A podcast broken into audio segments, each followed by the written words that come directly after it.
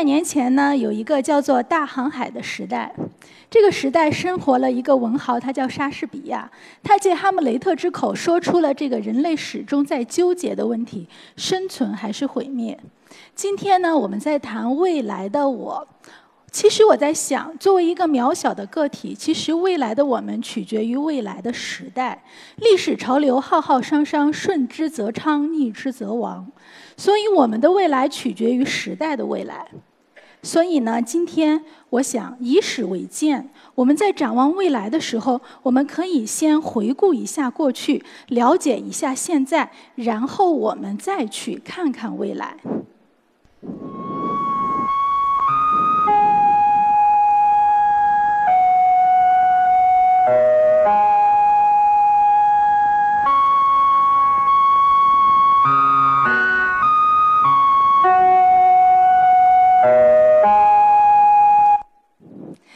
这是四十八年前从宇宙空间传回的第一个中国声音，它叫东方红。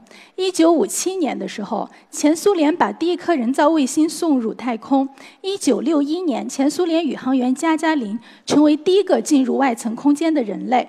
一九六九年的时候，美国宇航员阿姆斯特朗，他成为第一个登上月球的人类。整整六十年过去，人类太空探索中送入了外空九千多个航天器。至今呢，全球有十二个国家拥有发射航天器的能力，五十多个国家拥有自己的卫星。另外呢，基本上全球所有的国家和人类都在使用卫星的导航、通信等等航天技术的服务。所以今天我们说，我们其实进入了一个叫做航天时代的时代。这个时代。是个什么样子？大家看一下我背后的这个图，这是我们同事呢用这个超过十厘米以上的空间物体的真实轨道数据所生成的地球周边物体的分布图。我问过很多人，我说你看到这幅图的时候是一个什么样的感觉呢？他们说，我觉我的感觉是密密麻麻。其实地球周边不再是广阔无垠。很多人说，我觉得空间嘛，它就是空空荡荡的。但是大家看一看，我们有这么多的物体漂浮在宇宙中，密集到什么程度呢？二零零九年的时候，美国的卫星和俄罗斯的卫星迎头相撞，这可能是人类历史上第一起空间交通事故。从这个时候起，人类开始意识到说：“哦，外层空间它不是一个空荡的区域，不是可以任意往返的。”到了二零一零年的时候，美国的航天政策发布了一个预判，他说未来的太空环境有三个特点，哪三个呢？拥挤、竞争、对抗。有人提出说，以后要在空间进行交通管理。想象一下，大家是不是在地面上开私家小车的时候都收到过罚单？也许未来太空中也会开出罚单。好的，大家看一下这一幅图，这是从太空中用卫星拍摄的埃菲尔铁塔的一个景象。为什么空间如此繁忙？是因为卫星非常有用。卫星呢，给了人类千里眼，从空间我们可以看到。我们每一家的门牌号，卫星呢也给了人们顺风耳。我可以在万里之外给我的同伴喊话，卫星还可以随时告诉我们说你在什么位置，把你的信息发送到地球的另外一侧。卫星如此有用，所以在未来十年，人类已经规划的卫星数大概是上万颗，是现在在轨卫星总数的十倍。而在这成千上万颗卫星中间，真正在外空活动的人类其实是寥寥无几的。大部分人类还是在地球上。现在每年在外空活动的宇航员只有个位数。二零一零年的时候。中国的航天发射次数从这一年开始稳定进入世界前三。在二零一四年的时候，中国的卫星的总数在轨总数已经占居全球第二。而二零一六年，实际上我们中国的航天发射次数已经跟美国并列第一了。但是在这些繁忙的航天活动中，除了少数个别的宇航员以外，真正的航天工程师都是普普通通的、实实在在在地球上生活的地球人。当然，有的时候我们也会嘚瑟一下，换一下装啊，想显摆显摆。但是不管怎么显摆，我们还是脚踏实地、不折不扣的地球人。所以我们会发现，其实如果我们要谈未来、要畅想空间的问题，最后决定它的是地面上、地球上的人类。在遥远的这个宇宙深处呢，其实人类开展了一系列的活动，它是非常值得关注的。在2014年，有一个叫做“旅行者一号”的探测器，它飞出了太阳系，飞了37年，这是迄今为止人类飞翔的最远的一个探测器。我们的科学家不断地派出这个探测器在火星上开展探测的活动。科学家说，火星上可能存在液态水。这里呢，其实传递了一个信息：人类其实一直在尝试开启一个新的时代。我们知道，原来的大航海时代是一个地理大发现的时代，人类发现了新的版图、新的大陆，然后向那里殖民，在那里移居。其实，科学界一直在说，人类最终有一天会离开地球这个摇篮，会飞向宇宙星空。我们会发现新的星球，我们会开辟新的版图，我们在那里建立新的家园，开始生活。所以，其实我们可以看到，未来有一个时代，它正在悄然的远处，我们在进行畅想。而在这个时代呢，有一个特别重要的研究，叫做外星矿产之资源的这个开采相关的一个研究。国际宇航科学院院呢一直在资助这方面的研究。这个研究的主持呢是一位美国教授，叫杜勒教授。去年他在中国发布了他研究成果的中文版。在这个中文版的发布会上，他给我们提出了一个时代性的问题。他说：“为什么全世界不是说中文？”他说：“其实你看啊，哥伦布探索发现美洲大陆的时间，比你们郑和下西洋的时间晚了八十七年。”而且你们郑和的船队，大家看一下大屏幕，这个大的龙船是郑和的船队，我圈出来的这个小小的小破船，它是哥伦布的船队的船只。他说：“为什么最后发现美洲大陆的是哥伦布，而不是你们的郑和呢？”这是一个时代的问题。我们常常说中国错失了一个时代，一个大航海的时代。我们航天人，中国航天人经常自勉说，我们错失了一个时代，以至于几百年前的失误，使得在近一百年以来，我们导致了一个衰落的时期。所以我们错失了海洋，不可以再错失星辰。但是这意味着什么呢？我们想象一下，我们说不能错失星辰的这个大宇航时代，将会是一个什么样的时代？它不是今天我们所提到的航天时代。想象一下，你可以自由地往返于月球、火星、地球之间，就像今天你可以从北京飞到纽约一样，这会是一个什么样的时代？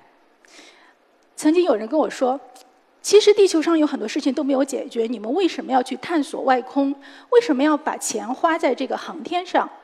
我说，这就好像当年问郑和你为什么要下西洋一样。所以我们每个人，我们在畅想说，也许未来我们需要为一个时代去投资，这个就是大宇航时代。但是呢，我们必须要看到，在我们畅想一个新家园的时候，有很多阴影其实是笼罩不去的。我们提到说，上世纪五十年代末的时候，我们把第一颗人造卫星送入了太空。但是，仅仅在几年之后，美国和苏联就在外层空间进行了大规模的核武器实验。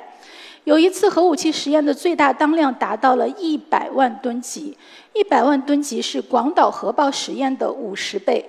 这一次实验的波及范围波及了从夏威夷到新西兰五千九百公里的范围，引起了大停电。在这个时期，疯狂的核武器实验在外空开展，呃，让人类觉得非常的担忧。所以，到了1967年的时候，联合国生效了一个叫做《外空条约》，我们称之为“外空大宪章”的法律。它规定，人类不能在外层空间部署核武器及大规模杀伤性武器。这就是对当年疯狂核实验的一个回应。但是，这些条约没有限制常规武器的开发。所以呢，到了今天的时候，我们就可以看到，航天技术中至少有二十多项技术是可以用来反卫星的。同时呢，从2007年到2016年，大概十年间，作为世界航天的老大的美国，它对它的软杀伤式的反卫星武器的实战部署装备，投入了经费。大概在十年内增长了二十三倍。到了二零一八年的时候，我们又有一个消息说，美国即将装备大概两百多枚导弹。这些导弹实战部署之后，稍作改进就可以用来攻击卫星。两百多枚的规模呢，意味着现在近地轨道上大部分其他国家的卫星都可以被摧毁。有时候我就在想，我说 人类这个物种很奇怪啊，它走到哪儿，它都是忘不了打打杀杀，忘不了动刀动枪。实际上呢，在造武器之外，还有一些工作还在同步的开展。在上个世纪新世纪刚刚开始的时候，二零零一年，美国进行了一次叫做“施里夫空间作战演习”，这个呢是人类首次开展太空作战演习。这个名字呢，是以美国战略导弹之父伯纳德·施里弗将军的名字命名的。这位将军主持了五十年代美国的军用卫星和弹道导弹的开发计划。他曾经说过一句话，他说：“和平利用太空，简直就是不知所谓。”翻译过来就是：“什么和平利用太空？你们是在胡说八道！”我当时看到这句话的时候，我觉得一股杀气扑面而来。迄今为止呢，施里夫太空作战演习已经开展了十一次。从二零一四年开始，这个演习呢，实际上它从原来的两年一次又变成了一年一次。而到了去年的时候，美国又增加了一个太空作战演习，叫做太空旗帜演习。这一个演习的不同之处在于，原来还只是探索性的研究，这一次是对部队进行实战性的训练。所以我当时看到这些消息的时候，我就在想，我说什么意思啊？是真的想要在太空干一架吗？其实人类现在活动的区间只相当于宇宙空间的近海，这是还没有远航，我们就先在澡盆里就开始互相捅刀子的节奏。但是呢，其实后来我发现我还是太天真了，因为到了今年四月的时候，美国它的新版太空作战条例里边明确规定说，说什么呢？说太空是。联合作战域，它将和陆地、海洋一样被确认为是战场。我看到这个消息的时候，我心里咯噔一下。为什么呢？因为上世纪五六十年代的时候，有一大学派是认为，呃，太空呢，它应该是人类神圣的庇护所，战火不应该波及宇宙空间。但是，随着这个时间的发展，虽然说学术流派也曾经说过，说。我们不能够这个把战场呃推到这个宇宙空间，但是呢，另一些学说就说，你看人类这个物种啊，它走到哪儿战争就到哪儿，所以宇宙空间作战是迟早的事。但是即便如此，实际上在太空作战条令、在军事作战条令这种官方文件上写入说太空是战场这种事情，还是历史上的头一遭。而到了今年六月份的时候，特朗普总统说他要成立独立的天军的时候，我的内心已经很平静的我在思考一个问题。我说，迄今为止，人类利益所达之处，皆成纷争之地。你看，我们从陆地厮杀到海洋，又从海洋厮杀到天空，这个节奏好像是我们最终又会从天空厮杀到宇宙空间。如果我们走到哪里就把战争带到哪里的话，人类是不是真的走出过丛林？我们是不是只是把海洋变成了一个更大的丛林，把空间变成了一个更大的丛林？我们又即将在宇宙空间开辟一个更加广阔的一个丛林。这样的话，人类到底是文明还是野蛮？我们的发展到底意义何在？当我思考这些问题的时候呢，其实我有一个感触。我曾经在英国的大英博物馆里边儿，嗯，看到来自我们中国的这个琉璃瓦，非常的漂亮，是从民居上硬生生的拔下来的。当时我就想说，哎，我有一种感觉，我说这是一个古国的深深的失落，很悲哀。为什么呢？你衰落了，你错过了一个时代，衰落了，所以你被人上梁揭瓦。但是后来，我又我有好几次在这个大英博物馆的叫做埃及展区迷路，那里边是一片一片的木乃伊和亡灵书。这个时候，我就自我安慰了一下，我说：“你看，上梁揭瓦不是最惨的，这还有被挖坟掘墓的。”所以有时候我就在想，如果我们的大宇航时代仍然只是把太空变成一个大战场的话，我们回望一下大航海时代发生的事情。就像美国有一位作家他说：“人类不会因为移民火星就不再贪婪和嫉妒。”我说：“大航海时代你可以看到，伟大与肮脏同在，辉煌与血腥共存，这是不是我们想要要的未来的大宇航时代呢？”以史为鉴的话，我们能不能做点什么？我们有没有可能在未来的大宇航时代，有一种新的理念，可以有一种新的未来？我们不用再去重蹈大航海时代的这种血腥屠杀的这种负责负责呢？到二零一七年底的时候，联合国又通过了一个决议，说是要成立一个政府专家组，防止外层空间的军备竞赛。我说这很好，大家绷起了和平利用外空的这根弦儿。但是呢，其实我有一点点悲观。悲观的原因是，摒弃丛林法则的这种声音和力量，其实它相对来说是弱小的。现在世界上最强大的力量所津津乐道的，还是，比如说美国的副总统彭斯，他说，美国要在宇宙空间像在地面上一样占据统治地位，我们不会再在太空竞赛中落后。有时候我就在腹诽这件事情。我说：“你美国都那么强大了，大家要知道，全世界一半的空间资产都是他的。”我说：“为什么你一定要当老大呢？你当个老二会死吗？”但是实际上后来我又推断了一下，我说：“如果是以丛林法则来分析这个问题的时候，他可能真的觉得自己会死的。为什么？我在想，丛林法则是一个力不，无论是强者还是弱者都会惴惴不安的法则。”因为强者他其实比弱者更加的清楚，一旦他成为弱者之后，强者可以对弱者做些什么，所以可能他更加的恐惧。